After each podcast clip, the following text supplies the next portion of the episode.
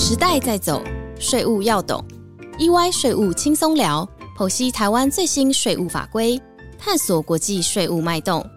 跟着 EY 税务轻松聊，轻轻松松掌握税务大小事。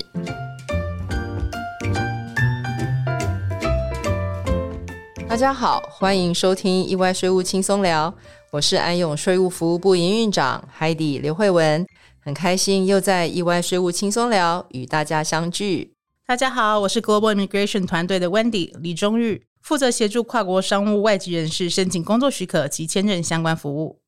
诶 w e n d y 十月中防疫政策大松绑，回来台湾只要自主防疫七天就好了。你前一阵子也出差，去了一趟马来西亚，对吧？对啊，阔别三年又可以出国，回来不用再居家隔离，真的很开心。我也是最近才刚出差回来，看到机场的旅客增加了很多，而且来台湾的外国人也明显增加了。在 COVID 疫情这三年，跨国的商业交流真的变很少，许多跨国会议都是透过线上来进行，人与人之间的距离也变得很生疏。那最近我去新加坡、越南。见到很久没有碰面的各国的同事，大家见面第一件事情就是来个大拥抱，真的很温馨。哇，真的可以想象那个场面应该很感动哎。过去在疫情期间，一方面受到了边境管制，也一方面希望减少病毒的传播，很多企业都暂缓跨国的商务行程安排。对呀，还好现在一切都渐渐的回归到原本的步调。诶 w e n d y 我们 Global Immigration 的团队。最近应该都常常会收到外国商务人士来台的一些需求，我们来和大家分享一下，经过了这一波的疫情，到现在的后疫情时代，对外籍人士跨国调派有什么影响呢？哇，海迪，你这个问题真的是问对人了。嗯，很好。这三年的变化蛮多的，不过我们今天时间有限，就挑重点说好了。嗯，还记得自二零二零年初疫情爆发之后。尽管政策以及防疫规定一直不间断的因应疫情程度滚动式调整，而这期间还穿插了一个很重要的揽才政策法令变更。这个法令虽然对外籍专业人才提供了更优惠的工作及居留相关措施，但当时因为边境管制，很多外国人来不了台湾，所以之前并没有受到很大的重视。啊，是最近入境规定放宽之后，修正的法案才真的开始适用。诶，所以 Wendy，你是指外国专业人才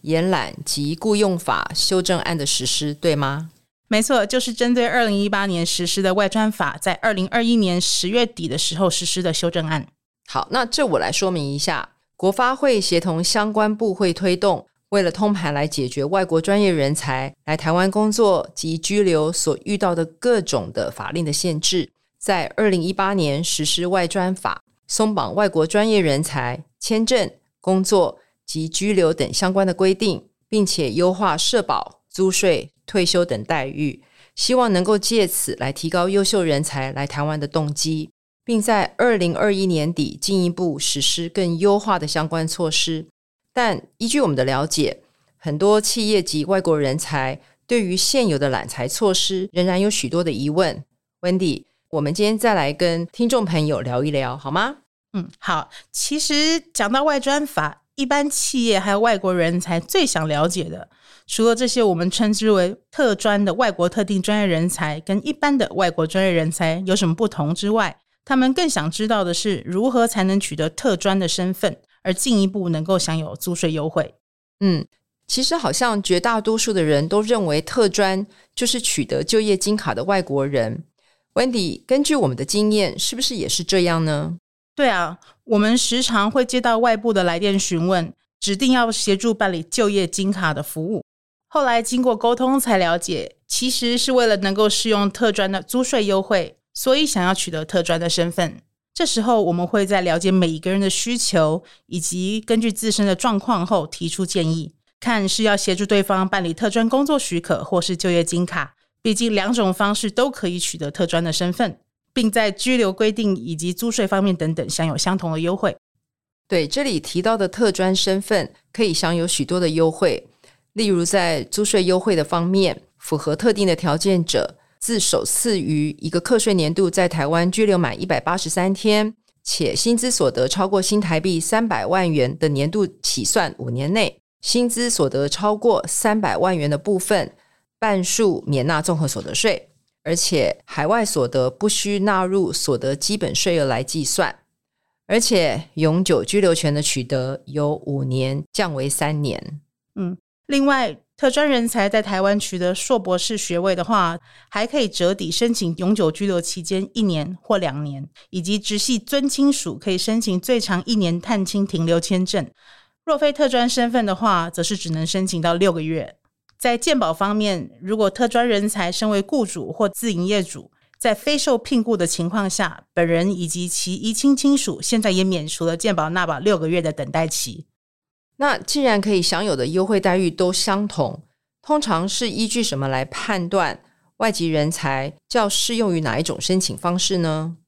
嗯，这的确是每一个人都会问到的问题。其实最大的差别在于，特专工作许可是必须由台湾的雇主来提出申请，但如果这位外国人在国外还没有找到台湾的工作，或者是可能来台湾不只提供服务给单一台湾公司。那么，他可以自己申请就业金卡来台湾后，再寻找台湾的雇主，且可以直接使用就业金卡在台湾工作。不过，这几点只是最初步判断的大方向，后续还是要看个人的行程规划、来台目的以及个人的资历背景，才能够提出最适合的建议。对，那另外就业金卡它是一个四合一的证件，包括工作许可、居留签证、外侨居留证及重入国的许可。透过线上平台的一站式申请，由劳动部及外交部共同来审查，其实，在申请程序上相对简化了不少。那符合资格的外国人或港澳居民都可以申请，所以在可享有的优惠与特专工作许可持有者皆相同的情况之下，外国人只要符合个人的资历背景，不一定要在台湾有雇主就可以来申请，也应不受在台雇主的限制。这个部分大大的提供了外国人来台自由寻职及转换工作的便利性。的确，甚至在过去因为疫情的关系，国境封锁，有很长一段时间，外籍人士都需申请专案才能办理签证入台，主管机关也不受理港澳人士的入台证申请，唯有取得就业金卡的外籍人士，可依特专的身份，透过特别专案顺利入台。不过，值得一提的是，就业金卡的效期最长为三年，而特专工作许可的效期最长可以一次申请五年。因此，很多企业倒是比较倾向替外国员工申请特专工作许可。嗯，那 Wendy 可以请你举一个实际我们碰过的案例来和大家分享一下，看什么样的外籍人才是可以申请就业金卡的呢？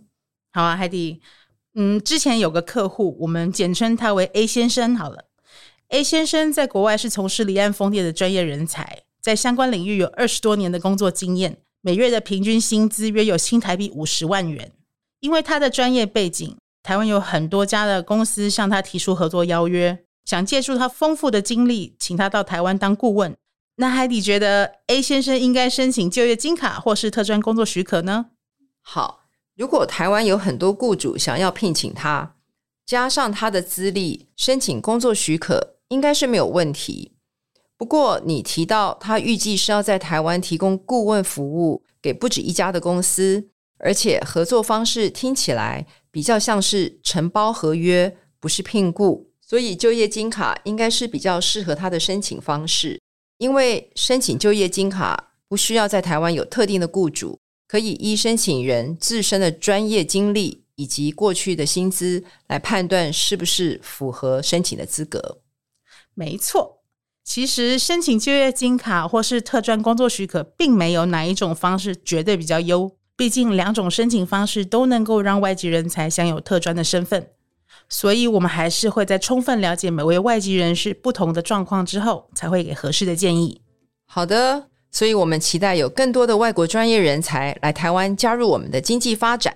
以上就是我们今天意外税务轻松聊的分享。感谢大家的收听，我们下周一再见喽，拜拜，拜拜。